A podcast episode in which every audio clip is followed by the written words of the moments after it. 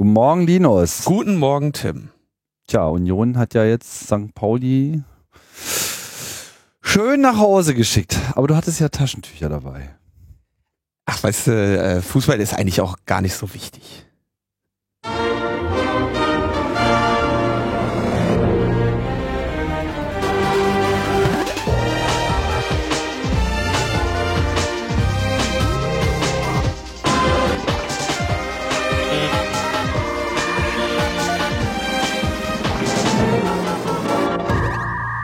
Logbuch Netzpolitik äh, 197. Das einzige, was wirklich wichtig ist. wir reden nicht über Niederlagen. Oder? Ich meine, wir reden hier eigentlich am laufenden Meter über Niederlagen. Ich wollte gerade sagen, wenn wir hier nicht mehr über Niederlagen reden würden, dann hätten wir keinen Podcast mehr. Ja, das stimmt. Ja, insofern. Echt äh, traurige. Ja. Ja. Sorry. Haltet die Taschentücher bereit. Ja. Linus war ein bisschen traurig. Nein. Ah, komm. Das ist, alles, das ist ja alles nur ein Spiel. Ja, ja, ist alles nur ein Spiel, bis ernst wird. Aber es gibt kein Spiel. Das ist alles tot ernst, stimmt, es gibt kein Spiel. Naja, also kommen wir zum, kommen wir, es ist wirklich blutig ernst, es ist auch wirklich kein Spiel mehr. Das war, glaube ich, einigen Schweizern nicht ganz klar. Ja, wir hatten ja nun schon mehrfach darüber berichtet, dass äh, nachdem es schon einige parlamentarische Entscheidungen gab, dieses Überwachungsgesetz, das BÜPF in der Schweiz, äh, dann nochmal von einer ähm, von einer Volksabstimmung, wie heißt das in der Schweiz? Weißt du es so? Wie, ähm, Sag mal. Referendum. Referendum, Ja. genau, das war's. Von einem Referendum noch hätte gestoppt werden können, Kraft der Gewalt des Volkes. Aber äh, das Volk war offenbar anderer Meinung. Also zumindest die Leute, die zur Wahl gegangen sind. Ich weiß nicht, ob da irgendwas über Wahlbeteiligung äh, noch Mhm. mit vermerkt war. Die ist ja auch nicht unbedingt immer so über, überwältigend, aber dafür halt oft. Und wie viel waren es? Zwei Drittel waren der Meinung, ne, passt schon. Hauptsache äh, Sicherheit und dann ist ja da auch noch der Cyber und so und das ist ja alles total gefährlich und da müssen wir jetzt mal unbedingt was gegen tun. Ja, und jetzt äh, steht die Schweiz aus unserer Sicht natürlich etwas doof da, dass sie sich jetzt ein Gesetzespaket eingefangen hat, was umfangreiche Überwachungsmaßnahmen legitimiert in der Schweiz und über die Schweiz hinaus. Und äh, ja, das ist eigentlich gar nicht mehr lustig.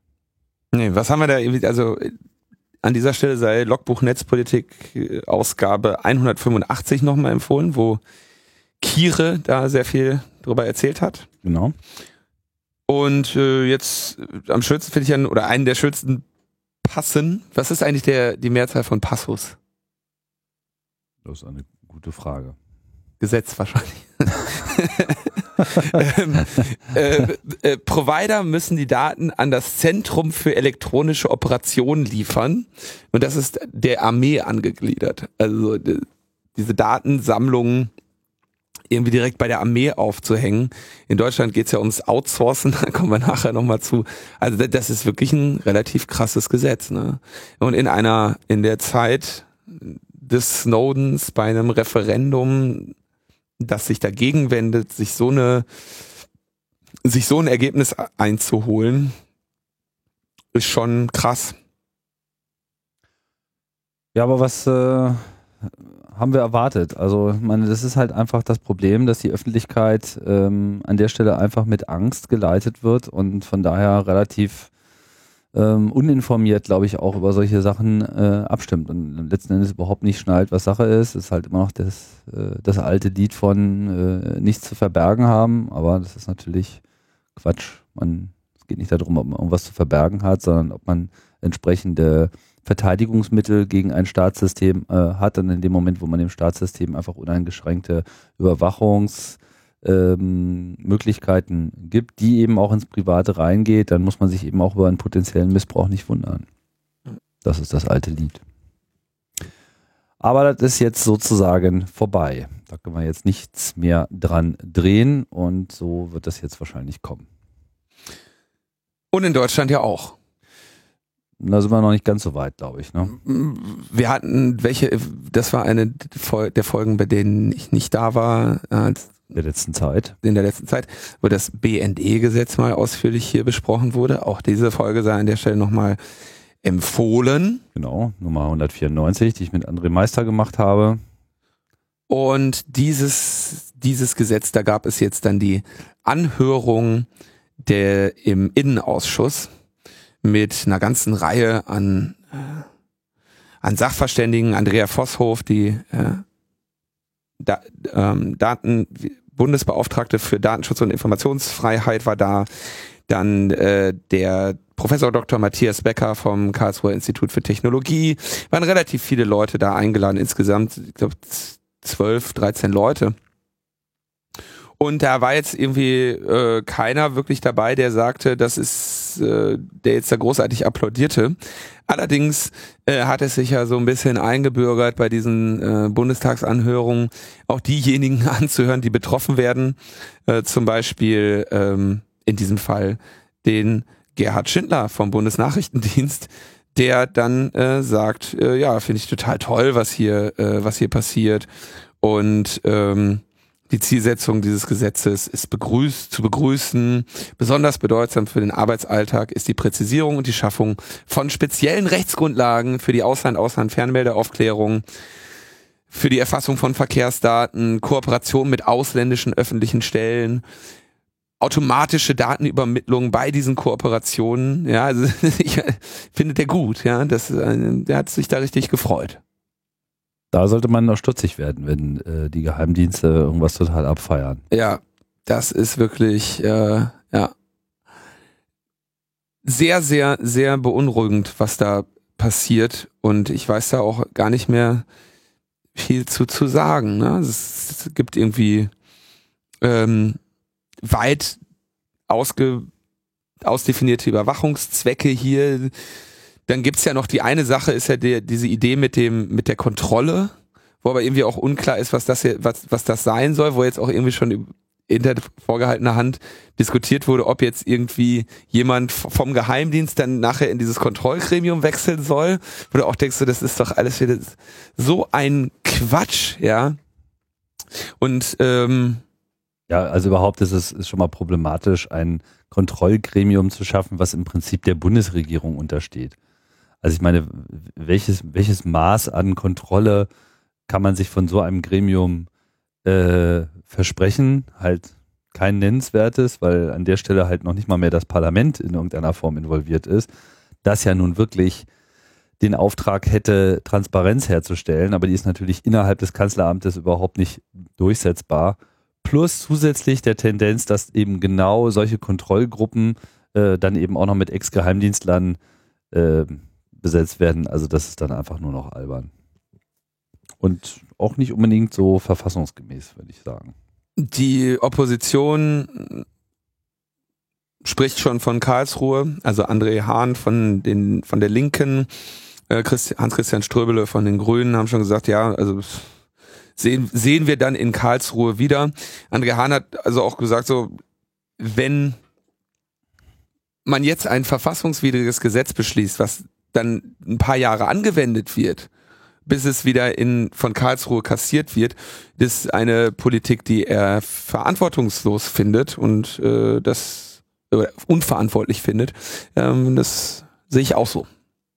Da schon echt ein immer wiederkehrender, sehr unschöner, ähm, ein sehr unschönes Muster, dass solche Gesetze quasi wissentlich so geschrieben werden, dass sie am Ende dann nochmal von Karlsruhe gestutzt werden, damit man weiß, dass das Ergebnis danach auf jeden Fall das, das Maximum ist. Ne? Mhm. Lass uns auf jeden Fall übers Ziel hinausschießen äh, und dann können die Verfassungsrichter schon schön die Grenzen genau so schneiden, dass wir nichts ausgelassen haben, äh,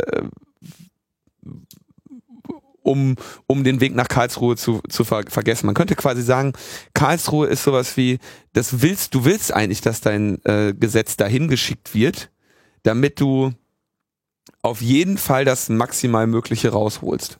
Könntest sagen, ein, ein Sicherheitsgesetz, was nicht von irgendjemandem nach Karlsruhe geschleppt wird und da nochmal zurechtgeschnitten wird, ist quasi schlecht. Ja, da, kommt, da kommt dann gleich die passende Lobbygruppe und ist- fragt, was, ja. was denn hier los? Kein, nicht- kein, kein Karlsruhe? hast nicht performt. Ja, da Ja. ist offensichtlich mehr rauszuholen gewesen. Ne? Also so wie bei, wie bei wenn deine, wenn du Das bei Gehaltsverhandlungen deine Gehaltsvorstellung sagst und dir einfach nur gesagt wird, jo, alles klar, dann weißt du, Scheiße, äh, es könnte sein, dass ich mehr hätte kriegen können. Ne? Also du möchtest ja, also das Optimum ist ja, du sagst irgendwie einen Betrag und dann sagen die, na, äh, wir können dir allenfalls so und so viel geben, dann weißt du, okay, du hast wenigstens das Maximum rausgeholt. Ne?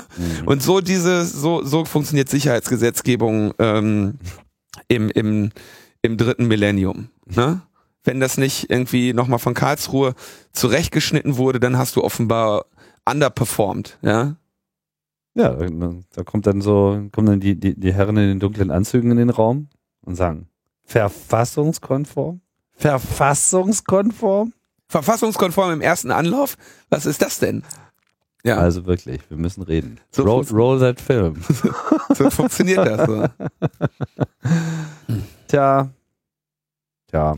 Es gab dann noch einige äh, Gegenaktionen, also wie die, die diese Online-Petition hatten wir ja letztes Mal schon im, äh, darauf hingewiesen, auch auf die Kundgebung.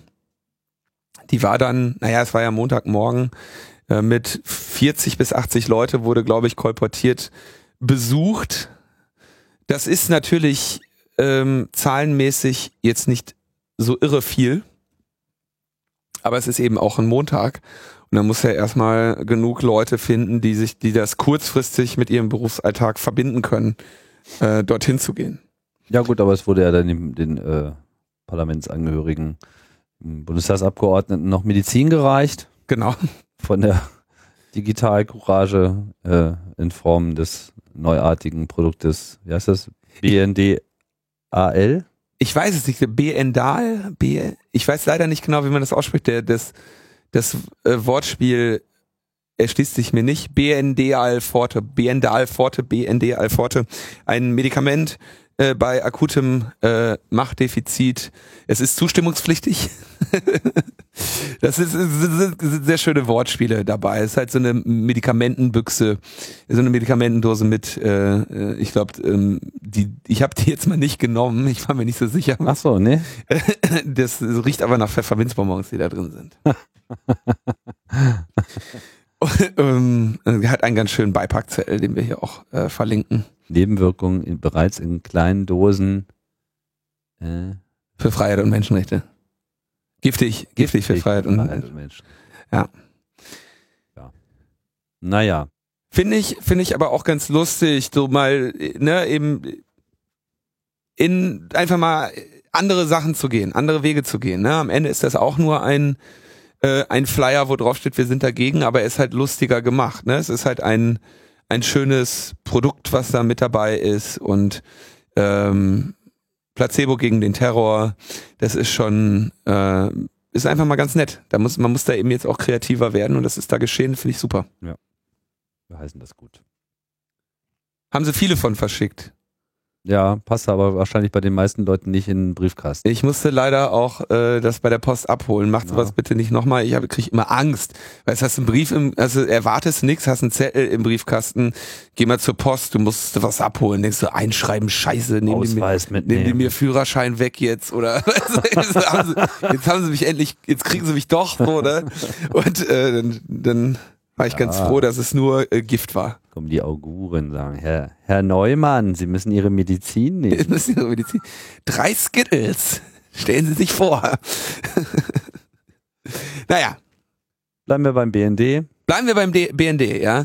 Ähm, ein, eine sehr interessante Veröffentlichung. Und zwar gibt es eine Firma mit dem Namen Netbots. Die heißt, glaube ich, inzwischen nicht mehr Netbots, die heißt, sondern wurde gekauft von, einer, von einem anderen Unternehmen. Also zu diesem Zeitpunkt hieß dieses Unternehmen noch Netbots und die verkaufen Überwachungssysteme, also äh, Raumsicherheitssysteme. Du würdest äh, quasi, von denen könntest du eine Überwachungskamera kaufen. Die äh, haben aber die, deren Systeme haben zum Beispiel dann auch irgendwie Rauchdetektoren und Temperaturdetektoren drin. Das bringst du zum Beispiel ganz gerne mal in einem Rechenzentrum an, um quasi die Kontrolle darüber zu, ne, im Hochsicherheitsrechenzentrum, um erstens zu sehen, dass da keiner reinmarschiert. Zweitens eben ist ja Feuer in einem Rechenzentrum immer eine, eine der großen Sorgen und so. Also wirklich Hochsicherheitsbereich, äh, Überwachungssysteme, unter anderem auch mit Video, aber auch anderen Dingen. Ja? Denn wir wissen ja, Videotechnik ist, schafft Sicherheit. Wir brauchen mehr Videotechnik. Mhm. Herr Henkel. Herr Henkel. Ja. Ähm, Können dann mal im Serverraum tätig werden, Herr Henkel. genau. So, und jetzt gibt's diese, diese, äh, diese Videotechnik. Darüber wurde jetzt BND vor mehr als zehn Jahren informiert, dass diese von den USA verkaufte Videotechnik gebackdort ist. Also diese Geräte haben über das, die kommen ja dann ans Netz, ne? Sondern ist ja alles hier, das ist ja IoT, ne? Äh, IoT ist das ja hier. Internet auf Dings, Bums. Ja. Und ähm, das, die funkten also nach Hause. Die haben eine Verbindung in die USA hergestellt, die nicht dokumentiert war und darüber offenbar eine Backdoor gehabt. Ne? Und darüber wurde der, wurde der BND von einer Quelle, von einem anonymen Hinweis in Kenntnis gesetzt.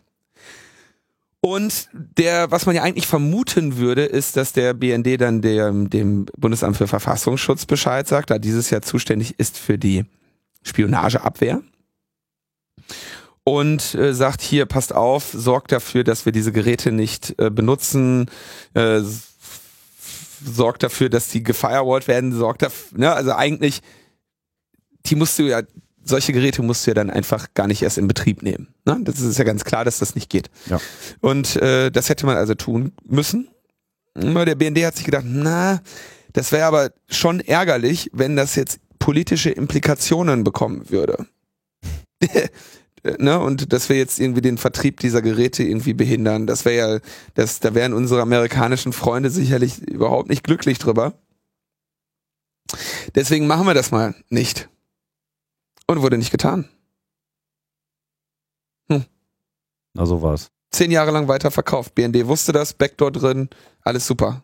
Also Backdoors in Videokameras finde ich ja jetzt auch nochmal besonders perfide. Also so, also nicht, dass andere Backdoors jetzt deutlich äh, weniger perfide wären, aber so Kameras, da kaufen sich die Leute sozusagen Überwachungsequipment und dann ist ist schon da sozusagen direkt der Zugang drin. Ich meine, was natürlich auch sehr naheliegend ist für ein potenzielles Angriffsszenario, dass man sich sozusagen genau in das Sicherheitsequipment selber reinhängt, äh, was eigentlich irgendwie Angriffe verhindern soll. Das, also, das. Kommt äh, noch dazu, du musst ja dann, also das geht ja noch weiter, du musst ja, du musst ja dann noch dafür sorgen, dass die Leute das kaufen. Und das haben sie erreicht äh, durch äh, konkurrenzlose Preise. Ah, die haben sie auch noch billig vertickt. ja, klar. Geilo. Das ist doch genauso wie, ähm, also das ist eine klassische, klassische Strategie. Ähm, es war jetzt, also es gibt auch einen, jetzt fällt mir der Name des Unternehmens nicht ein. Ah, ah.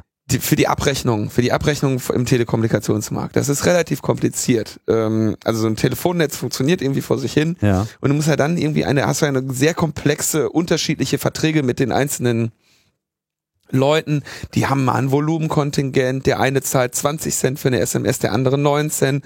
Und das ist relativ schwierig aus dem, oder nicht, nicht unbedingt trivial aus deinem funktionierenden Telefonnetz, dann eine, äh, eine, ein Rechnungssystem zu machen, ein Abrechnungssystem. Ja. Und äh, das gibt's natürlich dann auch als äh, sehr, sehr kostengünstigen Dienstleister, der sagt, also gib uns einfach die ganzen Kommunikationslogs von all deinen Kunden und deine Kundendaten und die Verträge, die du mit den Kunden hast und wir machen dir fertige Rechnungen daraus und so dann musst du nur noch auf dem Konto gucken, ob das Geld da ist. Das ist eine Dienstleistung, die gerne von unseren, ich glaube, israelischen Freunden angeboten wird. auch, das hätte natürlich auch politische Implikationen, wenn man da jetzt äh, was Böses vermuten würde. Aber so, so kommen die, so kommst du an Daten. Das ist eine, eine klassische Möglichkeit natürlich, ne? Also als Dienstleistung anbieten, als Produkt anbieten und halt so billig machen, dass es alle kaufen. Was Aber der Skandal an dieser Stelle ja. Ist nicht, dass sie das getan haben. Der Skandal ist, dass der BND zehn Jahre lang davon wusste und die, das, den Verkauf dieser Produkte in Deutschland toleriert hat. Was durch nichts zu entschuldigen ist. erst recht nicht durch die Befürchtung möglicher politischer Implikationen, wenn man sich gegen so eine Backdoor äh, wehrt, die, die unsere Freunde äh, in unsere Hochsicherheitstrakte verkaufen. Also das ist, ich meine, das ist, das ist richtig beängstigend erbärmlich, ne? Ja. Und, und halt wirklich zehn Jahre lang Insecurity by Design mit Wissen unseres Auslandsgeheimdienstes in Deutschland verkauft. Noch problematischer wird es natürlich, wenn, äh, also ich weiß nicht, ob davon jetzt hier irgendwas irgendwie die Rede war, aber äh, wenn, wenn, das BSI so handeln würde, zum Beispiel, was ja nun explizit für den Schutz äh, der Bürger und Unternehmen auch äh, angetreten ist. Also ich unterstelle jetzt hier nicht, dass sie das wussten, nur meiner Meinung nach sollte das eben nicht auf einzelne Behörden beschränkt sein, sondern im Prinzip müssten, müssten eigentlich jeglicher Teil des, äh, des Staates äh, entsprechende Meldepflichten haben und natürlich auch der BND. Aber machen sie halt nicht. Was übrigens so die äh, Sicherheit von Videokameras und Überwachungskameras äh, betrifft, da auch noch einen schönen Twitter-Account-Tipp. FFD8 FFDB heißt der Account. Mhm. Und da läuft irgendwie, soweit ich weiß, irgend so ein Skript, was irgendwie die ganze Zeit äh, im Internet herumstochert und irgendwie so automatisch äh, einfach offene Ports, offene, schlecht geschützte Überwachungskameras mit Internetzugang irgendwie abgrast, da sich Bilder runterlädt und die dann einfach postet. Äh, mit etwas äh, absurden Beschreibungen. Äh, teilweise belanglos, leere Straßen, alles Mögliche, äh, immer wieder aber auch mal ganz interessante äh, Einblicke dabei, was sozusagen auf einmal alles sicher wird, weil das ja dann potenziell auch, was weiß ich, Hinterhöfe von irgendwelchen Häusern oder Gärten sind, die ja nun explizit eben nicht betreten werden sollen, aber dann eben wunderbar sichtbar sind. Vorlesungssaal von so einer Uni. Alle von hinten den Monitor fotografiert. Ja, ja, genau. Oh Mann. Oh Mann. Ja, da gibt's ja, also ich weiß, da, da gibt es ähm, auch sehr schöne Zoom-Maschinen im Internet wenn man da äh, gelangweilt ist, kann man da dann einfach sagen, ich würde mal gerne, ich würde mal gerne eine Kamera sehen. Äh, und äh, dann kann man das Häkchen setzen, muss das Default-Passwort haben. Und dann kann man sich das eben noch nach Ländern anschauen. Das ist äh, sehr, sehr übel, was dieses, diese, diese Internet of Things äh, Scherze ähm, gerade mit diesen Kameras, das ist wirklich ein Albtraum. Da fällt mir auch gerade ein, falls irgendjemand noch eine schöne Deko-Idee für den Kongress braucht, äh, Ladet doch mal diese Bilder von diesem Twitter-Account runter. Das macht einfach eine geile Posterwall. Oder? Um so eine Wand einfach nur vollkleben mit diesen. Äh, naja, oder du gehst, du, du gehst halt einfach auf diese Kameras und streamst die überall hin. Ne? Das ist jetzt auch kein Problem. Äh, die, ich meine, das sind, die machen in der Regel Videofeeds. Ne? Das ist jetzt irgendwie. also ja gut, das wäre auch nochmal ganz nett, aber so einfach so als, als Kunstaspekt äh, mhm. fände ich einfach hier eine Ausnutzung dieser Bilderflut, die ja hier irgendwie auch äh, irgendwie auch sehr homogen sind in ihrer Heterogenität. Schon geil. Eine überwachte Welt. Na gut. Also äh, wir äh, wackeln mit dem Finger und sagen, du, du, du, böser BND, so geht's ja nicht. Nee, so geht's wirklich nicht. Also das ist, das ist beängstigend peinlich. Und, und richtig, richtig übel. Überleg mal, über zehn Jahre, ne? Tja. Sowas würde die NSA ja nie machen. Das tut uns leid, dass sie äh, zehn Jahre lang von der NSA beim Kacken gefilmt wurden, aber wenn wir äh, uns dagegen gewehrt hätten, dann hätte das politische Implikationen gehabt. Das verstehen Sie doch sicherlich. Sicherlich. Sind doch unsere Freunde. unsere Freunde, die NSA, hat es aber auch gut gemacht. Es gab ja die lange Diskussion darüber äh, oder die lange Spekulation darüber, woher kamen diese NSA-Tools, die veröffentlicht wurden vor, wie lange ist das jetzt her? Ein, zwei Monate, ne? Ähm, wo also eine Hackergruppe, eine mutmaßliche Hackergruppe gesagt hat, hier, wir haben die NSA gehackt und wir veröffentlichen jetzt mal deren Tools. Ähm, wo auch mehrere Zero Days dabei waren, die eben öffentlich noch nicht bekannt waren, wo Cisco dann Backdoors in den Routern fixen musste. Also richtig üble Übles genau. Spielzeug war und, das, ne? Genau, also mutmaßlich so ein, ein Teilarsenal von dieser Tailored Access genau. äh, Group oder Organisation Ta Tao hieß Tao, es, ja. ne? ähm, die halt, ne, die sozusagen gezielte Angriffe macht, indem sie bestimmte Geräte äh, vorher oder später dann auch äh, infiziert. Und was mich daran ja wunderte, war, also es waren halt Besch Erklärungen dabei, wie die Tools anzuwenden sind. Ne? Also es waren, es waren nicht nur die, die Skripte oder die Binaries selber, sondern es war auch äh, hier diese Argumente musst du dazugeben und das, du musst vorher scannen, ob das auch diese Firmware-Version vom Cisco-Router ist oder so. Und das lässt du ja üblicherweise nicht irgendwo liegen. Das hast du halt auf deinem Rechner, mit dem du angreifst. Deswegen halte ich das nach wie vor für eher mittelwahrscheinlich, dass die ähm, Beziehungsweise im Idealfall noch nicht mal auf dem Rechner, mit dem man angreift, sondern genau. einem Rechner, mit dem man ja so. äh, am besten mit gar nichts verbunden ist. Die gehen aber jetzt davon aus, dass äh, sie schließen eigentlich aus, dass es einen Whistleblower gab und sie gehen davon aus, dass diese Software auf einem Angriffsrechner irgendwo äh, vergessen wurde. Also, dass irgendjemand halt unvorsichtig war, ne? Keine Ahnung, eine Kiste geowned hat und seine Tutorials, seine Hacking-Tutorials irgendwie da draufgeladen hat. Das ist irgendwie die Geschichte, die sie jetzt versuchen zu also erzählen. Nicht, nicht ein Angriffsrechner, sondern ein angegriffener Rechner, meinst du? Ein angegriffener Rechner, den er dann wahrscheinlich weiter benutzt hat. Mhm. Also du, du machst das ja selten, äh, oder bei dieser Art von Angriffen bist du jetzt selten, dass du irgendwie direkt dein Ziel kriegst, sondern du, was weiß ich, du musst halt erstmal irgendwie äh, in das Netz selber reinkommen, dann musst du aus dem Netz irgendwie Angriffe auf weitere Komponenten durchführen oder auf andere Mitarbeiter oder so. Und hier gehen sie davon aus, dass jemand die Software vergessen habe und quasi vielleicht so auf seinem ersten Hop dann einfach mal sein, Angreif, sein Angriffsarsenal auf einen Rechner ge geworfen hat, dem, den er eben als Hop benutzt hat oder was auch immer. Also die, die Geschichte, die sie jetzt hier erzählen, ist, wurde irgendwo vergessen und ist so in die falschen Hände wahrscheinlich der Russen geraten. So, halte ich nach wie vor für irgendwie so ein bisschen, also kann gut sein. Es waren eben diese Erklärungen mit dabei, die sollten da eigentlich nicht sein. Das wäre schon enorm fahrlässig, von wem auch immer, wer sie da vergessen haben soll, will.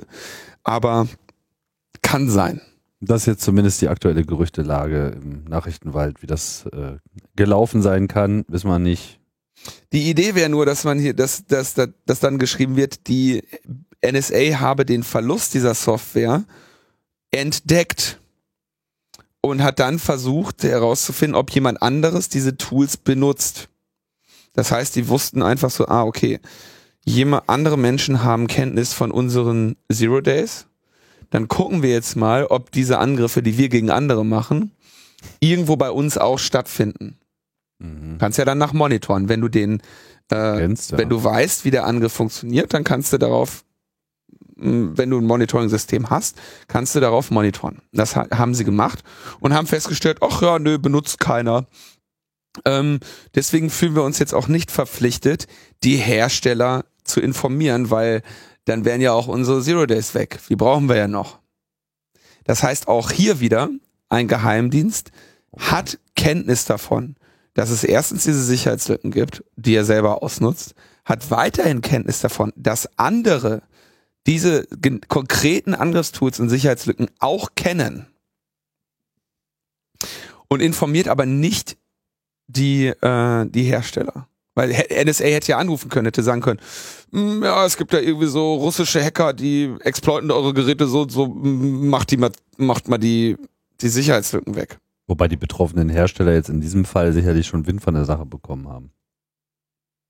Mm, nein. Nee? Das ist ja spezifisch, dass sie sagen, wir haben uns nicht ähm, verpflichtet gefühlt, dem Bescheid zu sagen. Und die Fixes für die, für die, für die Vulnerabilities kamen ein oder zwei Tage nach der Veröffentlichung durch die Shadow Brokers.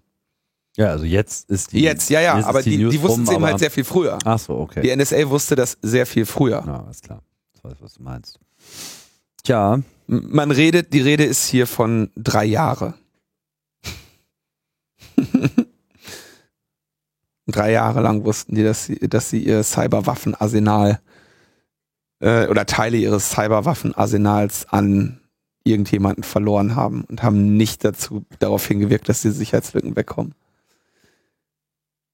Ich sag dir eins, Tim, der Sicherheitsaspekt von Cyber ist sehr, sehr schwer.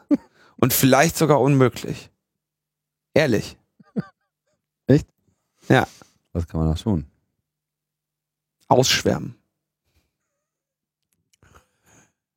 Ja, schwärmen wir aus. Oh Schwärmen, Mann. wir, schwärmen wir aus zum Bundesverband der Zeitungsverleger oder Bund der Zeitungsverleger, der einen Kongress abgefeiert hat und sich da einen coolen Speaker engagiert hat, der mal so ein bisschen was erzählt. Den Und- Lieblingspolitiker. Was wir da so, äh, war da niemand Geringeres als Günther Oettinger. Ja, Jetzt könntest du Play drücken Soll ich mal? und deinen Napo essen. ja, mache ich. Ein bisschen Sorge mache ich mir bei allem, was an Redaktionsstatut und Freiheit besteht, über die Reaktion. In den Tageszeitungen Print war sie positiv. Besten Dank auch für Ihre Stellungnahme, die war klar. Aber in vielen Ihrer Häuser haben Sie Offline- und Online-Redaktionen. Und bei den Onlinern war die Redaktion relativ negativ. Nicht Zensur ist gefragt, aber Überzeugung, Argumente. Und nicht allein hier, wie es Herr Döpfner überzeugend geschah. Wenn Sie nicht als Geschäftsführer und Geschäftsführerinnen, als Verlegerinnen und Verleger in den nächsten Wochen kämpfen vor Ort, regional und lokal, dann haben Sie ein Zeitfenster für Ihre ökonomische und damit kulturell-demokratische Zukunft versäumt. Nicht die Erbschaftssteuervermeidung. Die Publishers Right, das Verlegerecht, ist für Sie viel, viel wichtiger.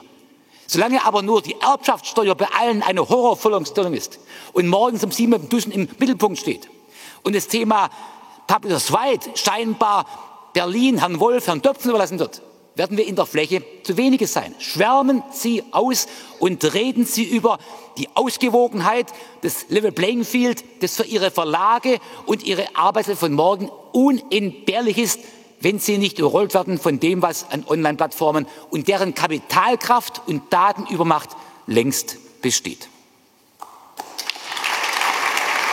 Ja, Die Sätze sind ein bisschen lang und das entscheidende Wort äh, ist in diesem Ausschnitt nicht drin. Das entscheidende Wort, über das er hier redet, ist Leistungsschutzrecht.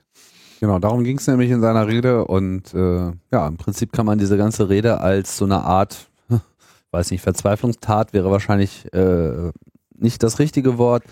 Der heizt die Leute da so richtig ein, für eine politische Maßnahme einzutreten, für die er offenbar in einer kritischen Zielgruppe, nämlich in diesem Fall den Onlinern, keine Unterstützung sieht. Meint aber, es wäre jetzt sozusagen äh, an der Zeit für diese Printverleger doch für ihre eigenen Interessen mal einzustehen, indem sie Druck auf quasi ihre eigenen Journalisten machen sollen, äh, doch hier bitte mal die Meinung äh, dieses Politikers anzunehmen. Also wo Nicht- leben wir denn? Nicht Zensur, nicht Zensur, aber Meinung, Überzeugung, Argumente. Also er sagt, das ist, das muss man sich, Kulturdemokratisch. er fordert die Hat er Verleger, da, kulturdemokratisch gesagt? nee, ich meine, er fängt ja schon an, es ist ja, es ist, es, Er hat's was gesagt. er, er fängt ja an mit dem, mit dem Begriff, ähm, bei allem, was es so an Pressefreiheit gibt, ähm, müssen wir ja aber doch mal ähm, bei allem, was an Redaktionsstatut und Redaktionsfreiheit besteht, müssen, mache ich mir trotzdem so ein bisschen Sorge über die Reaktionen. Die Tageszeitung Print war sehr gut. Besten Dank auch für Ihre Stellungnahme. Die war klar, ja. Also der geht ernsthaft hin und sagt, ich habe hier einen Gesetzesvorschlag oder einen, einen Verordnungsvorschlag von dieser Kommission. Die, die der betrifft, die Onliner, ne, die, die Print-Tageszeitungen haben ja mit dem Leistungsschutzrecht nichts zu tun. Also nicht in der schon auch, aber die sind da nicht so von betroffen. Mm. Die, die es wirklich betrifft, nämlich die Online-Redaktionen, die waren davon nicht überzeugt. Jetzt müsst ihr die nicht, nicht, nicht gleich zensieren, aber ihr solltet schon mal mit denen reden. Argumente. Kulturell-demokratische Zukunft, das Recht hat er benutzt. Ja. Ähm, und dann sagt er, schwärmt aus, redet mit euren Angestellten über die Ausgewogenheit, die ihr Wirtschaft, die Ausgewogenheit des Level Playing Field, das ihr für eure Arbeit von morgen braucht. Liebe Verleger, redet mit euren Journalisten, sorgt dafür, dass sie die Leistungsschutzrecht positiv bewerten. Auf Linie, auf Linie Damit kommen. es, damit, das mache ich ja für euch, um euren Markt zu retten. Das waren jetzt mehrere Passus. Plural ist nämlich Passus von Passus. Ah, Habe ich nachgeschaut. Aber man kann auch Absätze sagen, das läuft dann irgendwie aufs Gleiche raus. ah, okay. Das versteht dann auch, versteht dann auch jemand. Passanten. Also, Äh, ich, also der Typ, der redet ja wirklich in einem kryptischen Code. Was meint denn der bitte? Was meint denn der da bitte? Dann, wenn Sie das und das nicht tun, dann haben Sie ein Zeitfenster für Ihre ökonomische und damit kulturell demokratische Zukunft versäumt. Also Ihre ökonomische Zukunft. Ja, also seine Ihr wirtschaftliches Idee- Überleben seine tatsächliche Idee ist ja, äh, oder die Idee dieses Leistungsschutzrechtes ist ja, äh, es gibt den Google, der Google äh, hat das ganze Geld im Internet Mhm. und der Google stiehlt äh, den Verlagen ihre äh, Inhalte und veröffentlicht die an anderer Stelle mit den Anreißertexten. Mhm. Und das müssen wir unterbinden. Wir müssen irgendwie von dem Google Geld ab, abzwacken. Und dann ist ja das, das Problem mit dem Leistungsschutzrecht ist ja, dass dann der Google eben gesagt hat, so, ihr wollt gar nicht, wir sollen nicht auf euch verlinken. Das ist ja okay. Äh, Sagt das doch. Ist doch gar kein Thema. Machen, Äh, machen wir klar. Und dann, ähm, weil sie ja eben so, oh nein, jetzt bricht, jetzt liest keiner mehr unsere scheiß Seiten. Ähm, auch, das wollen wir ja auch nicht.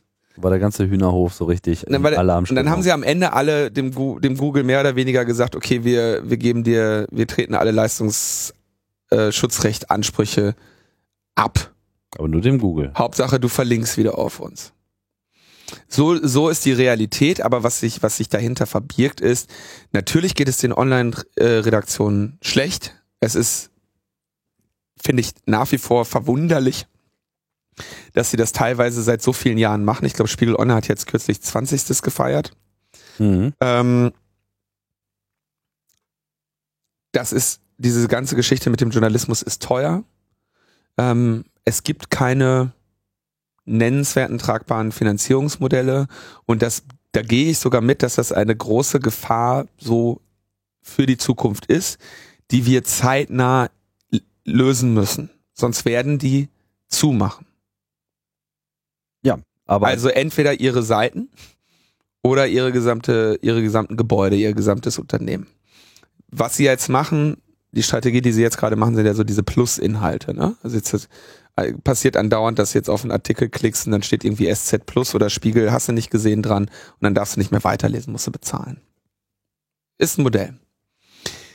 Leistungsschutzrecht soll das lösen und er redet ja, also Oettingers Plan ist ja ganz klar zu sagen, naja, okay, mit einzelnen Ländern machen sie das, bei einzelnen Ländern macht der Google uns Ärger, aber wenn wir das erstmal auf dem europäischen Markt haben, dann dann, dann können wir dem, können wir dem ein paar, paar Millionen abpressen. Er hat sich ja dann diesmal nicht nur im Rahmen von äh, Vorträgen auf äh, von Lobbygruppen äh, ausgelassen, sondern interessanterweise hat er sich auch in eine Twitter-Diskussion verstricken lassen. Ich glaube, ausgehend von einem Kommentar von Mario Sixtus.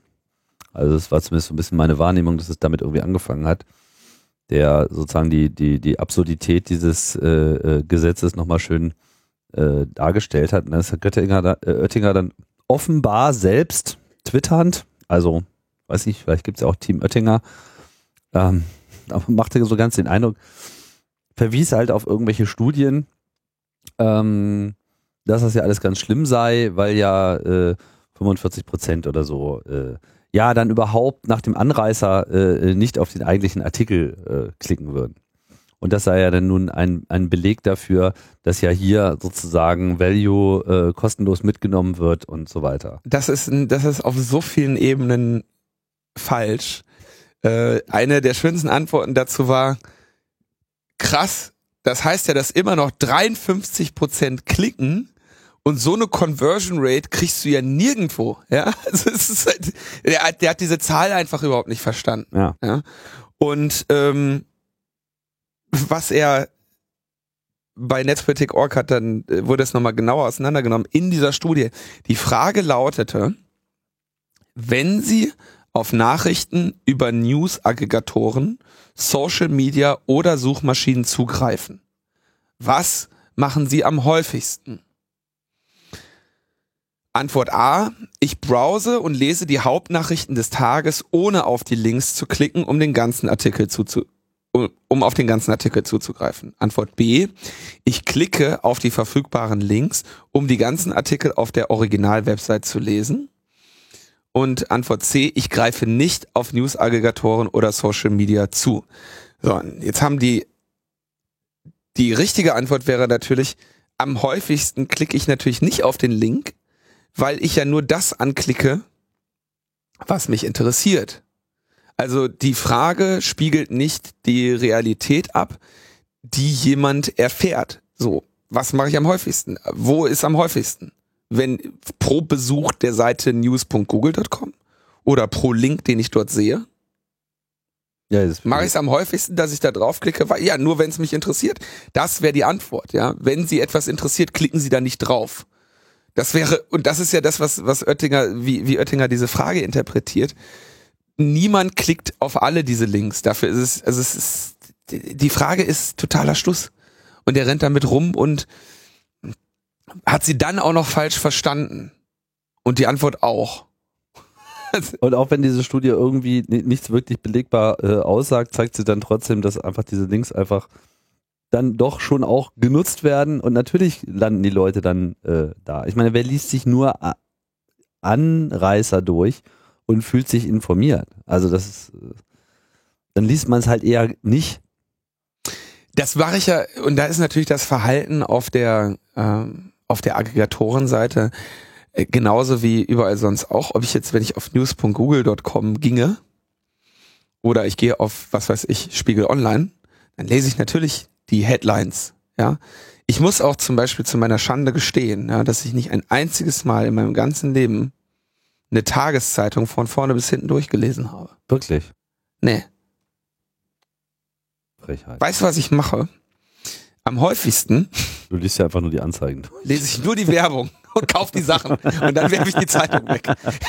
Frechheit. Nein, du, ne, man liest natürlich, man, Verspielst unsere kulturell-demokratische Zukunft. ja, den Eindruck habe ich auch. es ist also wirklich, äh, Ja, das ist bedrohlich. Das Bedrohliche ist, man bekommt wirklich den Eindruck, dass er das wirklich auch nicht versteht. Dass, Ähm. dass, dass, dass, dass der einfach so vielen Missverständnissen oder Falschdarstellungen äh, erlegen ist, dass er offenbar vollkommen, äh, dass es ihm vollkommen unmöglich ist, hier eigentlich überhaupt irgendeinen sinnvollen Pfad einzuschlagen. Ich meine, das Leistungsschutzrecht, um das auch nochmal wachzurufen, klar, so, hat jetzt keine Auswirkungen gehabt auf das, äh, auf die Unternehmen, die der Anlass waren, offenbar, ne? Was immer so gesagt wurde, ja, Google und dann irgendwie ein paar andere vielleicht auch noch, die zahlen alle gar nichts. Aber es hat jetzt schon halt deswegen viele, viele, viele Startups und interessante, äh, potenziell vielleicht interessante äh, Ideen nicht gegeben, weil man sich natürlich einfach überhaupt nicht in so einen Bereich reintraut, der halt äh, von vornherein durch so ein beklopptes Gesetz vermint ist. Weil man sich natürlich dann auch diese ganzen Lawsuits, die äh, potenziell anstehen, äh, nicht leisten möchte. Andererseits hat einfach auch die, diese, dieser Interessenverband der Medien an der Stelle einfach auch überhaupt gar keine nennenswerten Gewinne und Umsätze zu vermelden. Das meiste Geld geht hier einfach in äh, juristische Auseinandersetzungen und ja, am Ende verdienen nur die Anwälte. das ist, also das Leistungsschutzrecht ist ja wirklich so eine, ähm, Ein Rohrkrepierer. ein Rohrkrepierer, ja. Gibt noch ein sehr schönes Bild im, im Rahmen dieser Berichterstattung, das äh, Daniel Bose gemacht hat, wo man äh, Oettinger, Herrn Oettinger und Herrn Döpfner vom Axel Springer Verlag sieht, wie sie so gemeinsam ein Papier durchgehen auf diesem Kongress und Döpfner ist ja der, diese gesamte Leistungsschutzrechtsgeschichte kommt ja Eigentlich Aus aus, dem Hause Springer-Etage, Springer. ja. Hm. Und äh, ja, was wir da gerade gehört haben, ist also wie beim, wie der Bundesverband der Zeitungsverleger von einem EU-Kommissar äh, aufgefordert wird, die Pressefreiheit zu missachten, die Redaktionsfreiheit nicht direkt durch Zensur, aber schon mal durch ein, durch Überzeugungen. Ja, Einschüchterung der Mitarbeiter. Durch Einschüchterung der Mitarbeiter. Guck mal, wir sorgen uns doch alle um unsere demokratische, kultu kulturell demokratische, ökonomische Zukunft. Auch du willst ja das Fahrrad abbezahlen, was du finanziert hast mit deinem Lohn. Schöne kulturell-demokratische Zukunft haben sie hier. Ich möchte noch nicht, dass dir etwas schade. passiert. Ja, das wäre doch wirklich schade. Ah. Naja. Das ist schon äh, skurril. Ich habe übrigens heute Morgen mir einfach nochmal den, den Vortrag äh, 10 Years After We Lost the War äh, angehört. Von Rob und Frank. Von Rob und Frank. Kongress. Und äh, das, da denkt man ja dann schon auch, ne, dass, was wir so sagen, ist dieses, also wir haben so krasse Skandale, die wir eigentlich auch hier in dieser Sendung inzwischen wöchentlich berichten. Und es ist wirklich nicht gegeben, also dass irgendwie mal, ne? also es ist, das Level ist halt inzwischen so. Ne? Es ist völlig normal, dass jemand wie, wie Donald Trump ernsthaft überhaupt nur in die Nähe einer, einer, des Hauches einer Chance kommt, äh, Präsident der Vereinigten Staaten zu werden. Hm. Einen ganzen Tag nur, nur Unsinn erzählt. Und, und Lügen und Hetze, ja. Und Also Beleidigung und was und- nicht alles, ja. ein, Pro ein wirklich irren Skandal nach dem anderen, ja. Dass da, dass da, dass der EU-Kommissar gegen die, gegen die Meinungsfreiheit hetzt auf dem, beim Lobbyverband der Zeitungsverleger und die applaudieren dafür. Statt dem zu sagen, hast du Knall? Das geht schon auch ein bisschen länger so. Ich erinnere mich noch an diesen schönen, äh, bestimmt auch schon mal erwähnt, äh, äh, kennst auch dieses Pr- President's Dinner, was so einmal im Jahr in den USA gemacht wird, wo die ganzen versammelten Journalisten zusammenkommen Mhm. und wo dann ein, äh, ja, meistens irgendeiner, so ein Comedian, äh, eine, eine, eine Rede hält und da Mhm. auch mal ordentlich vom Leder ziehen darf, in Anwesenheit des jeweiligen äh, Präsidenten. Ja. Und vor äh, vielen Jahren, als George Bush halt noch Präsident war, war es äh, Stephen Colbert, der diese Rede gehalten hat. Und äh, äh, kennst ja seine Rolle sozusagen so als, als überzogener Konservativer, der quasi die äh, Absurdität äh, des konservativen Weltbildes äh, einfach dadurch äh, klar macht, indem er es einfach so überhöht, äh, immer wieder selber repräsentiert und schwadroniert halt so über George W. Bush, was er doch für ein toller Präsident sein. Denn dieser Präsident, der lässt sich nicht von Fakten ablenken. er entscheidet einfach aus dem Bauch und feiert ihn dafür und so. Das ist so wunderbar entlarvend. Wer das noch nicht kennt, äh, ich pack das auch noch mal in die Links des äh, großartigen Zeitdokument. Aber weißt du, bei den wichtigen Sachen, Tim, ne, da kann ja schon so ein Aufschrei durch die Bevölkerung echt mal so richtiges Unheil abwenden, ne? Zum Beispiel beim Roaming. Haben sie sich jetzt wieder anders überlegt. Echt? Ja. War jetzt doch nicht so gut. Wird's besser? Ja, sie wollen jetzt äh, die, diese zeitliche Begrenzung irgendwie wegmachen. Also Vollständig? gebührenfreie und ohne Zeitlimit. Ah. Ohne zeitliche Begrenzung, kostenfreies Roaming im EU-Ausland. Das gibt's jetzt, die haben also ihren Vorschlag der EU-Kommission, der wurde einfach nochmal äh, ähm, äh, wurde nochmal geändert, nachdem sie gesehen haben, dass sie da äh, Widerstand hatten, was dieses Roaming angeht. Was ich auch echt krass finde. Ich meine, die kriegen doch sehr viel mehr Widerstand für ganz andere Gesetze.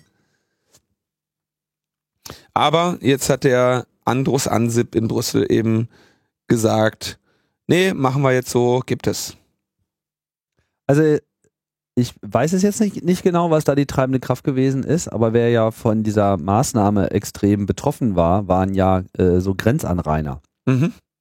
Ne? Also wir denken ja immer so sehr im, im Hinblick auf ähm, ja Touristen, Business-Leute, die hin und her fahren, die halt mal so da sind, mal so da sind. Aber tatsächlich betrifft das Roaming ja auch Leute, die einfach ja irgendwo an der Grenze leben. Das sind ja jetzt auch nicht so wenige und die dann halt so äh, heute mal in dem Netz, äh, morgen mal in dem Netz landen. Und ja, das äh, mag eine Gruppe gewesen sein, auch wenn man natürlich grundsätzlich sagen kann, so ein bisschen Verständnis für den Ist-Zustand mag ich ja noch haben, aber langfristig sehe ich einfach überhaupt gar keine Alternative zu einem einheitlichen digitalen Markt, was ja eigentlich hier erklärtes Ziel ist. Ist das nicht auch der Titel von Herrn äh, äh Oettinger, genau diesen digitalen Binnenmarkt äh, herzustellen? Mhm. Und wenn man da jetzt nicht einfach radikal rangeht und sagt, Leute, okay, was ich, man hätte ja auch das schon vor einiger Zeit tun können, sagen können, so in drei Jahren läuft das einfach komplett aus, lasst euch was einfallen. Hier kriegt ihr noch ein bisschen Zeit eure Businessmodelle anzupassen. Aber dann gilt es ja auch für alle. Und äh, ja. Oettinger sagt, das ist tatsächlich ganz interessant. Mir war gar nicht klar oder ich hatte nicht den Verdacht, dass sie bis dahin schon öffentlich genau das Problem, was sie da haben, ähm, angesprochen haben. Aber ähm, bei dieser Bekanntmachung, ähm, wo, habe ich denn jetzt hier diesen Link, sagt er, ähm, was ja nicht passieren darf, ist, dass jemand, also ich, wir haben Unterschied, ich nehme das direkte Zitat, wir haben unterschiedliche Preise in Europa. Es darf nicht dazu kommen, dass sich zum Beispiel jemand eine SIM-Karte in Lettland kauft und die Karte nur in Irland benutzt, wo die Preise sechseinhalb Mal höher sei, sind als in Lettland. Das lettische Telekommunikationsunternehmen wäre dann nach wenigen Tagen pleite, so Oettinger. Ja, warum ähm, sind denn die Preise so unterschiedlich? Ich glaube, dass er hier auch nicht ganz verstanden hat, dass äh, nicht das lettische Unternehmen pleite wäre, sondern das irische. Aber äh, das nur am, das nur am Rande. äh, und er möchte also diese Stabilität der Preisunterschiede ähm, pflegen und die weiter behalten. Was interessant ist, weil das ist ja dann kein harmonisierter Binnenmarkt. Und sie wollen das Problem auch weiterhin behalten. Also es ist nicht so, dass sie, äh, sie wollen das Problem weiterhin angehen. Denn sie sagen, du musst schon in dem Land, wo du bist, wo du wohnst, deine SIM-Karte am meisten nutzen. Also ähm, dauerhaft eine ausländische SIM-Karte zu Hause nutzen geht nicht viel Reisen mit einer deutschen SIM-Karte geht schon. Also mit anderen Worten, sie wollen dich einfach daran binden, dass du, wenn du in Deutschland wohnst, nur deutsche SIM-Karten dauerhaft in Deutschland einsetzt. Ja, was ja dann letzten Endes halt einfach einem Binnenmarkt widerspricht. So. Also ich meine, warum sollte denn das so sein? Also entweder man, man, man, man schafft jetzt einen, einen, einen digitalen Wettbewerb oder äh, man lässt es bleiben. So, aber das ist ja nun das erklärte Ziel, einen solchen Wettbewerb zu haben. Und warum sollte der dann halt ausgerechnet an diesen Grenzen äh, immer wieder anderen Regeln unterliegen? Ja, in, in dem Fall soll der an den Grenzen unterschiedlichen Regeln widerlegen, weil diese Infrastruktur für die Netze ja von irgendjemandem gebaut wurde. So. Ja, aber die nehmen ja dafür auch Gebühren für dieses Roaming. Ist ja nicht so, dass die daran jetzt nicht verdienen würden. Das ist, ist halt die Frage. Ja, also so, ist das so. Na, wenn du jetzt. Können sie aber, also ja, stimmt, aber in dem Moment, die, die Verordnung, wenn die Verordnung sagt, der Preis kann für den Kunden nur so und so hoch sein, dann können sich ja nicht die, also die, die Mobilfunknetze handeln diese Roaming Agreements miteinander aus. Ja. Wie und das im Internet auch so ist. Der ja, und den, die, die, die sagen natürlich dann, okay, wir setzen für unseren Kunden einen Roaming-Preis fest. Und dann reden wir mit den einzelnen Netzen in diesem Land. Du hast auch zum Beispiel bevorzugte Roaming-Partner. Also, dass, äh, wenn du jetzt mit einer, mit einer O2-Karte in ein bestimmtes Land fährst, dann wirst du im Zweifelsfall da das, das O2-Netz nehmen, weil die wahrscheinlich das beste Roaming-Agreement haben. Und deine SIM-Karte weiß dann auch, ich gehe bevorzugt zu diesem Netz. Ne, weil es ja sein kann, mit dem, mit dem anderen, mit dem Vodafone-Netz haben die halt einen schlechteren Deal als ja. mit dem, mit dem O2-Netz vor Ort. Das heißt, die handeln die schon aus, diese Preise.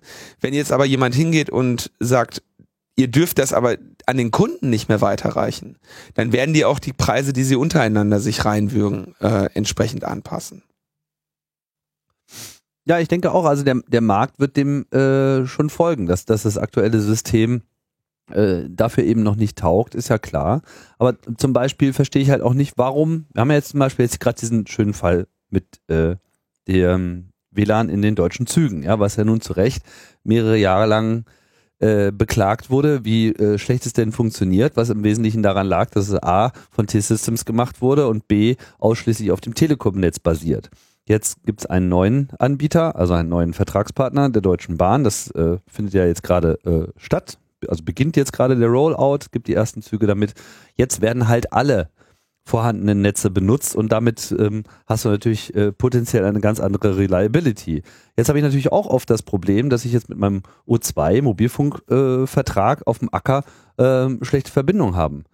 Ja? Warum sollte ich denn nicht auch im Telekom-Netz roamen können? Warum sollte ich Mm. denn nicht auch äh, äh, im Vodafone-Netz äh, roamen können? So, das, das ist ja das Absurde. Und äh, was wahrscheinlich, glaube ich, auch schon ein paar Mal äh, hatten, das Beispiel, ähm, wie das ja teilweise eben auch in Schweden gehandhabt wird, dass man einfach sagt, okay, es gibt Bereiche, die sind irgendwie unterversorgt, da äh, springt dann halt der Staat ein. Ne? Also Sch Schweden hat ja dann bestimmte Gebiete, wo es dann halt einfach ein Mobilfunknetz gibt, was einfach nur Sweden heißt, in das sich einfach alle Karten einbuchen. Mhm. So, und dann ist die Infrastruktur halt einfach an der Stelle eben vom Staat, weil er da eben einmal äh, ein paar tausend Kilometer Glasfaser reingebuddelt hat und dann, dann gibt's nicht dieses Rennen mit der Provider ist aber da nicht so gut und der ist da nicht so gut, sondern es gibt einfach Netz und es gibt einfach Frequenzen und Bandbreite und die werden einfach äh, genutzt. Aber wer natürlich Infrastruktur tatsächlich baut und anderen bereitstellt, verdient ja da auch dran. Also das muss ich äh, alles Ich hätte einfinden und da müssen wir hinkommen. Verstehe ich. Ich hätte den, ich hätte nur tatsächlich eigentlich gedacht, dass wenn die, dass die Roaming-Gebühren dann auch tatsächlich weg sind. Dass die, die auch sich nicht mehr gegenseitig äh, in Rechnung stellen können. Aber es stimmt natürlich, die werden das weiterhin machen. Und da, dann ist halt die Frage, also wer zu Ende gedacht, dann, dann würde in seiner, in seinem Beispiel die, das lettische Unternehmen unter Umständen tatsächlich pleite gehen, aufgrund der Roaming-Gebühren, die es in, in Irland zahlt. Das muss halt einfach auf, auf Das Basis einer ganz irische, das, irische, das irische Netz hätte aber gar, gar keine Kunden mehr, würde daran pleite gehen. Also im Zweifelsfall müsstest, könntest du so etwas machen wie, ähm, naja, dass halt Infrastruktur einfach da ist und von den Anbietern gemietet wird. Ist aber in Deutschland, soweit ich das richtig erinnere, per Dekret nicht erlaubt. Also die, ähm, die Mobilfunknetzbetreiber dürfen ähm, sich Infrastruktur nicht teilen. Ich sehe Potenzial, da mal einen Gast einzuladen, der sich vielleicht mit dieser Frage äh, beschäftigt. Es gibt ja da auch äh, in unserem weiteren äh, Umfeld ein paar neue Initiativen, da äh, das alles aufzubrechen. Vielleicht äh, können wir das an der Stelle auch nochmal ein bisschen genauer äh, machen. Wir fassen einfach zusammen. Die Diskussion um Roaming ist noch nicht komplett zu Ende und es könnte vielleicht sogar sein, dass dieses ursprüngliche Doppelversprechen mit ja, wir fixen mal das Roaming und wir äh, kümmern uns auch mal um die Netzneutralität, wo wir dann am Anfang so gedacht haben, so, oh weia, jetzt wird das eine gegen das andere ausgespielt. Ähm, ja, jetzt am Ende bedeutet, dass wir dann doch schon so eine ganz brauchbare, praktische äh, Netzneutralitätsregelung bekommen Mhm. haben und vielleicht am Ende sogar auch noch ein brauchbares Roaming. Da hätte uns die Politik ja mal Und- rundum bedient. Und mit dem äh, ICE 4 ist ein wichtiger Schritt zur Schiene digital getan. Und das ist ein äh, moderner Verkehrsträger der Gigabit-Gesellschaft. Die Gigabit-Gesellschaft. Ja, da wollte ich auch mal Mitglied werden. Gibt es da noch irgendwelche Anträge?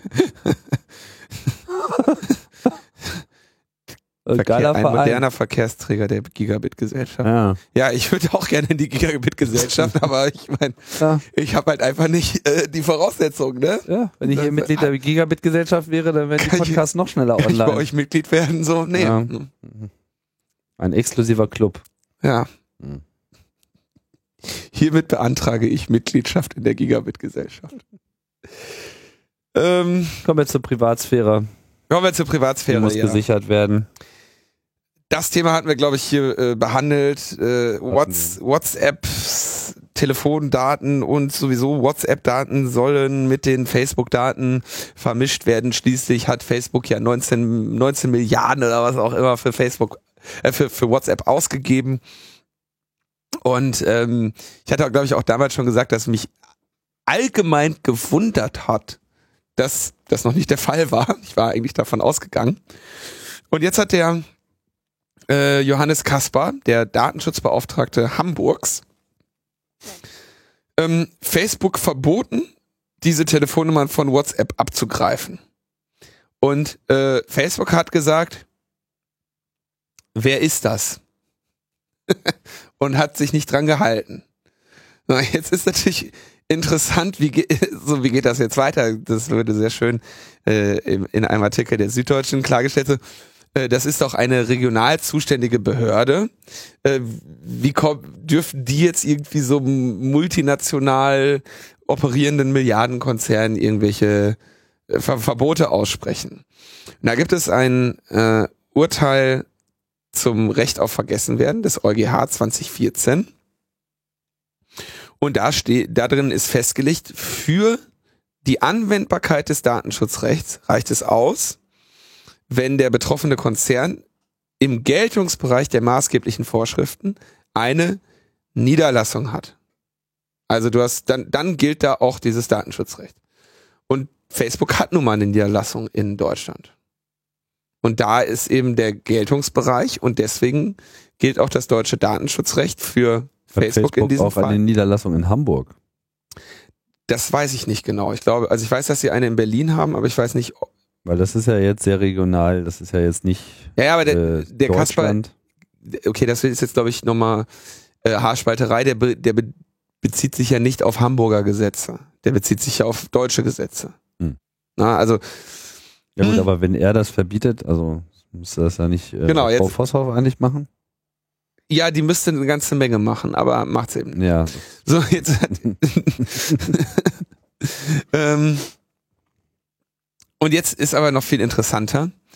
Ähm, welche Grundlage will der eigentlich haben, denen das zu verbieten? Ich meine, die Daten, das ist ja nun mal, die Firma gehört denen ja nun mal und das sind nun mal ihre Daten, können damit machen, was sie wollen. Ja. Und ähm, er sagt, dieser Datentransfer ist rechtswidrig nach Paragraph 5 Datenschutzgesetz, weil du eine äh, wirksame Einwilligung der Nutzer brauchst. Und zwar eine, die im Voraus an beide Adressen gerichtet sein muss, an WhatsApp und an Facebook. Ähm, was nämlich passiert ist, du machst irgendwie WhatsApp auf und dann sagt er, klick mal bitte auf Agree.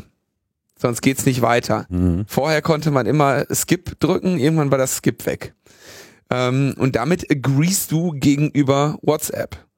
Aber er sagt, du müsstest auch gegenüber Facebook agreeen. Und ich glaube, er meint damit nämlich genau den Aspekt, ähm, der genau mich betrifft, weil ich kein Facebook habe. Inwiefern? Naja, es, ich, ich agree, ich, ich, ich, ich muss WhatsApp gegenüber zustimmen, dass sie meine Daten an Facebook geben, habe aber keine kein Prozess, dass ich mit Facebook nochmal darüber rede, wie da die Datenschutzbestimmungen sind. Ja. Und deswegen sagt er, du musst das an, voraus an beide Adressen richten. Das heißt, er sagt, eigentlich müsste Facebook sich über dein Facebook-Profil bestätigen lassen, dass sie deine WhatsApp-Daten nutzen dürfen. Ja. Und du müsstest WhatsApp dann sagen, jo, dürft ihr machen. Und erst wenn's, wenn du beiden gegenüber das bestätigt hast, dann kann dieser Transfer stattfinden. Nachvollziehbar. Ähm, denn es gibt kein Konzernprivileg, das es den Töchtern erlaubt, Daten freihändig hin und her zu verschieben. Auch bei Übertragungen innerhalb des Konzerns gilt der Datenschutz, sagt Johannes Kasper. Ähm, interessant ist auch, was, was droht Facebook jetzt? Mm, also Facebook wird gegen diese an, hat gesagt, ja, dagegen gehen wir vor, das interessiert uns nicht. Und sollte dann jetzt Kasper Recht kriegen, dann könnte er äh, eine Million Euro Zwangsgeld von Facebook verlangen. und nachdem die 19 Milliarden für diese Daten ausgegeben haben, könnte ich mir vorstellen, dass sie äh, vielleicht einfach sagen, ja, ja, komm, hier. Hier ist deine Milliarde, hier ist deine äh, Million, sorry, Millionen. Und äh, jetzt bitte, äh, lass uns mal hier weitermachen. Das ist ein, stört einfach. So, das ja, schön. Ja. Dann war mal wieder eine Anhörung. Im Bundestag. Mhm. Also genau, BND-Gesetz haben wir ja schon drüber gesprochen.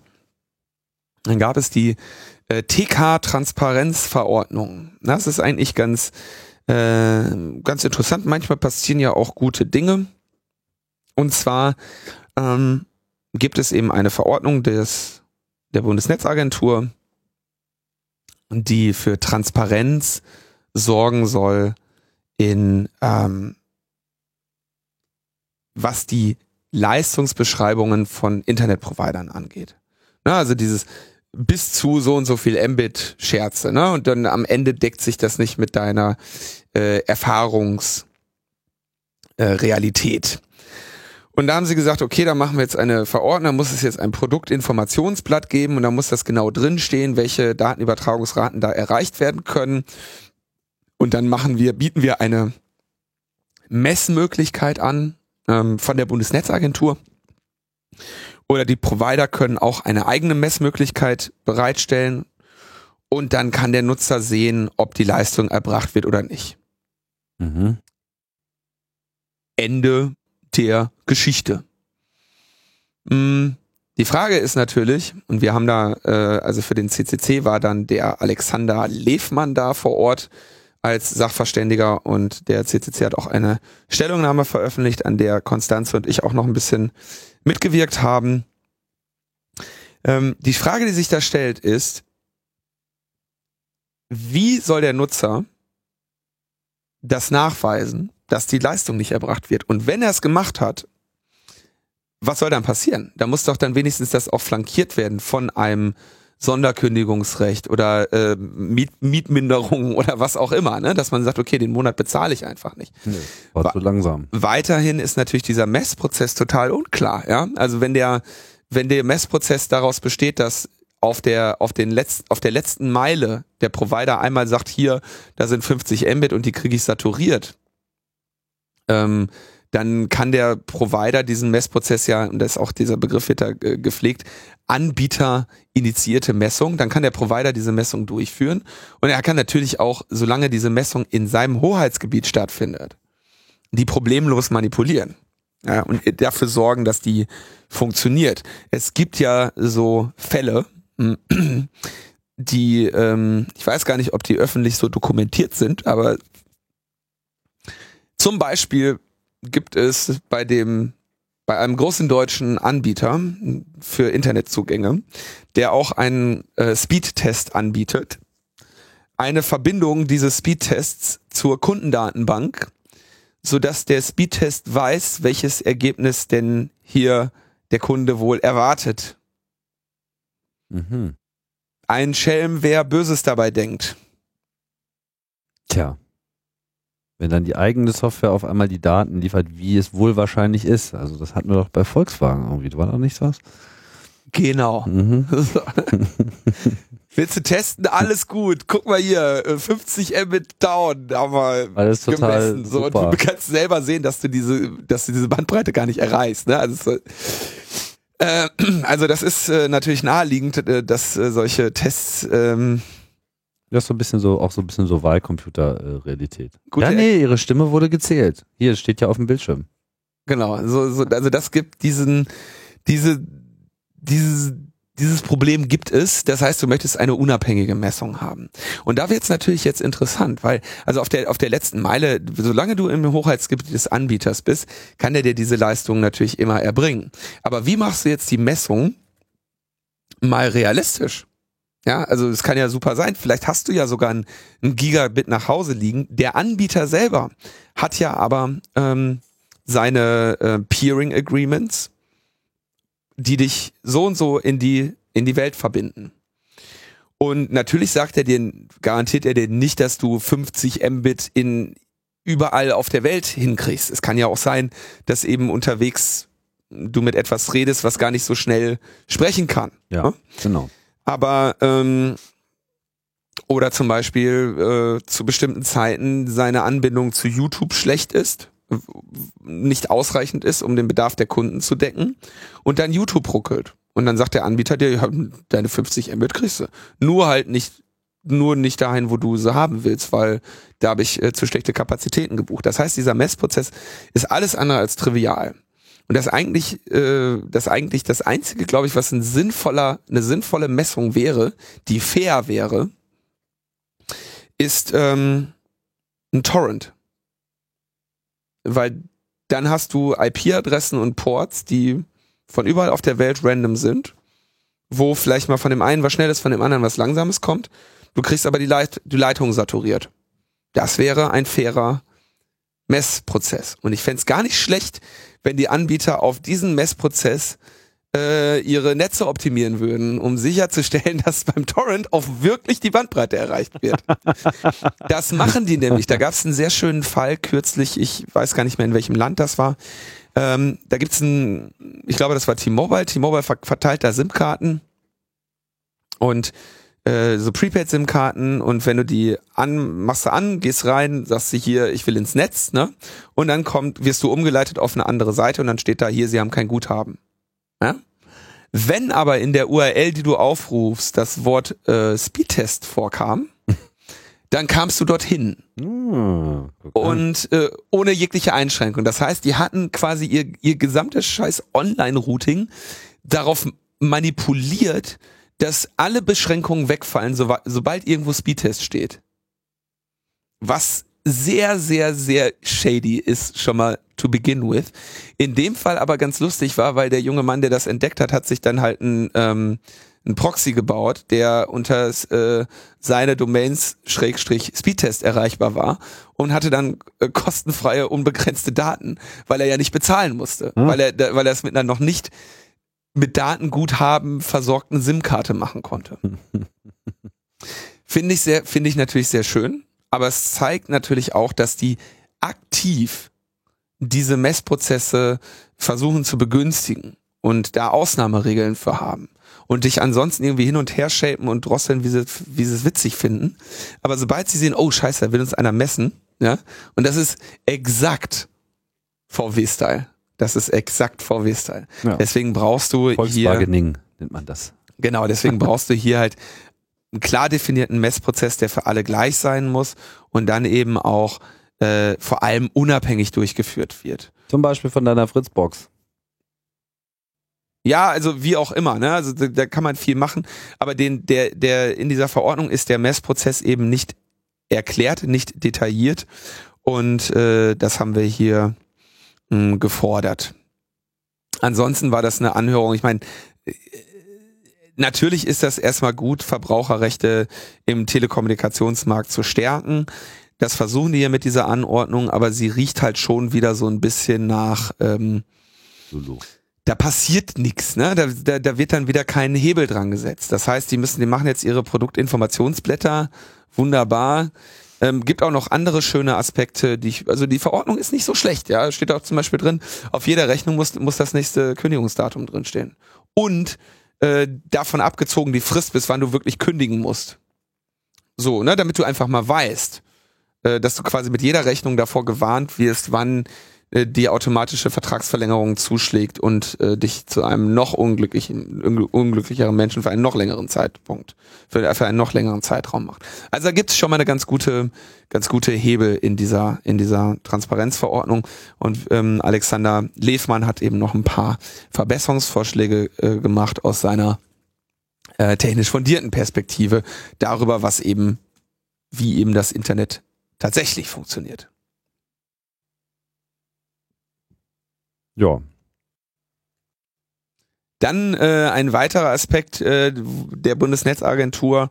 Ähm, die müssen sich ja jetzt auch Gedanken darüber machen, wie das mit dem Vorratsdatenspeichern funktionieren soll. Und da gab es dann eine Beschwerde der kleineren Anbieter, die sagten, ja, ähm, das Problem mit diesem Vorratsdatenspeichern ist ja, dass das unsere Verbandsmitglieder äh, total belasten kann. Das ist ja sehr teuer mit diesen Vorratsdaten und so. Ne? Das waren die Telekommunikationsverbände Breco, Buglas und VATM gesagt, wir müssen das, ähm, wir müssen den nachbessern, dass man die, wir wollen nämlich diesen Betrieb dieses Vorratsdatenspeicherungssystems outsourcen dürfen, weil es zu zu teuer und zu komplex sein kann, das in-house umzusetzen.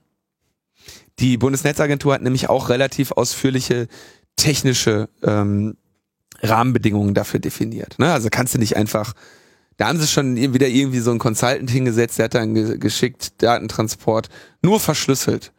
Daten in Transit müssen immer verschlüsselt sein. So, ja gut, das musst du leider tatsächlich in sowas reinschreiben, sonst schicken die irgendwelche UDP-Pakete ans andere Ende der Welt. Ähm, und jetzt wird eben gesagt, okay, man kann es outsourcen. Und dann hast du, dann wird sich bestimmt wieder dieses israelische Unternehmen melden, die das schon für unsere Telefonrechnungen machen mhm. und wird sagen, passt auf, ist gar kein Problem. Gar kein Problem. Eure Vorratsdatenspeicherung könnt ihr locker zu uns outsourcen. Wir machen das auch sehr viel günstiger wir machen einen fairen Preis für die kleinen Betreiber. VDS, AAS. Vorratsdatenspeicherung as, as a Service. Darauf läuft's hinaus, ne? Ja. Das Ionosphäreninstitut steht schon bereit und freut sich auf die Ausschreibung. Wir lösen das alles im Weltall. Stimmt. Da kommt dann Weltraumrecht zum Einsatz und so. Deswegen ist das auch total unproblematisch. ja, die Weltraumtheorie ist für einiges gut. Ja, äh, dann hatten wir, glaube ich, schon darüber gesprochen, dass ähm, Chelsea Manning ja für ihren äh, Suizidversuch bestraft werden muss. Da, so geht das ja nicht. Könnte, könnte ja jeder kommen. Ja, aber guck mal dahin, wenn die Leute sich einfach das Leben nehmen und sich irgendwie im Zugriff entziehen. Genau, so haben wir ja nicht gewettet, meine Liebe. Und deswegen weil sie ja unter der äh, Isolationshaft und den Haftbedingungen so sehr gelitten hatte, dass es sie in, an die Grenze zum Suizid getrieben hat, kriegt sie jetzt als Strafe nochmal das gleiche. 14 Tage äh, Isolationshaft, ähm, wovon sie aber erstmal nur ähm, sieben absitzen muss, weil die restlichen sieben äh, suspendiert sind. Das heißt, die könnte man dann einfach jederzeit äh, abfeiern, ne? wenn, wenn sie ihnen gerade nicht gefällt, wenn sie gerade wieder im Guardian eine Frechheit geschrieben hat, dann holt man mal so, aber wir haben ja noch, wir haben noch sieben Tage Isolationshaft Guthaben für bei dir, äh, die machen wir jetzt mal eben kurz klar. Ja, also da fällt einem irgendwie auch nichts mehr zu ein. Das ist äh, also der, um, der Umgang mit, ich sag mal, politischen Gefangenen äh, ist ohnehin schon sehr äh, fragwürdig. Also auch schon der Umgang mit Gefangenen an sich, das gesamte Prison System in den USA ist äh, für meinen Geschmack einfach einerseits hochkorrupt und andererseits einfach durch, durch eine Privatisierung auch in so eine Dynamik geraten, äh, die gar nicht mehr gut ist. Aber hier ist es halt ähm, einfach, ja, einfach eine, eine, betonte Gnadenlosigkeit, die in irgendeiner Form versucht, eine Härte durchzusetzen, die am Ende aber genau das Gegenteil erreicht. Also Guantanamo dürfte wahrscheinlich auch sehr viel mehr Terroristen hervorgebracht haben, als sie dort äh, auch nur irgendwie interniert haben. Und das äh, ist einfach nicht gut. Aber das merkt dieses Land irgendwie nicht. Aber es gibt ja auch gute Nachrichten. Es gibt ja äh, diese Geburtstage. Wir haben da demnächst einen. Da ja. können wir auch dieses Jahr, äh, wenn wir in dieser Sendung jetzt äh, keine weiteren ähm, äh, Spoil wir spoilern. Wir spoilern erstmal noch, noch äh, äh, nix. Gibt da sozusagen jetzt im Vergleich zur letzten Woche keine äh, nennenswerten Neuigkeiten zu verkünden. Aber es gibt auch noch andere äh, Organisationen, die äh, seit fünf Jahren existieren und die eine steht uns auch so halbwegs nahe. Haben wir auch schon ein paar Mal drüber berichtet. Hatten wir auch schon Initiator hier zu Gast. Einmal, zweimal. Ich glaube, Interview hatten wir auf Kongress mal gemacht vor längerer Zeit. Ja, ich glaube, da hat er, das, das war vielleicht sogar der Kongress, wo, wo, wo das, das überhaupt gestartet ist. Ne? Ja. ja, ich glaube, ganz zu Beginn. Ich schlag mal nach. Es geht um Frag den Staat. Die haben fünf, fünf fünfjähriges Bestehen gefeiert. Gab es eine kleine ähm, Veranstaltung in, in Berlin, kurzfristig mit relativ wenigen Gästen. Ähm, wo dann auch, glaube ich, wieder viel äh, André Meister ist unser bester Kunde. Der macht ja den ganzen Tag, hat ja lange Zeit äh, nichts anderes gemacht als einfach nur EFG-Anfragen geschrieben. Und äh, gibt eine sehr schöne ähm, Fundraising-Kampagne, kann man da eigentlich sagen. Äh, und zwar verkaufen sie die Edition 000000. Ähm, ein geschwärztes Blatt Papier, was sie im Rahmen einer Informationsfreiheitsanfrage äh, bekommen haben. Ähm, hier als äh, Kunstdruck äh, gerahmt kann man das da kaufen und bekommt da, äh, ich, ich glaube, eine Fördermitgliedschaft oder so kostet das.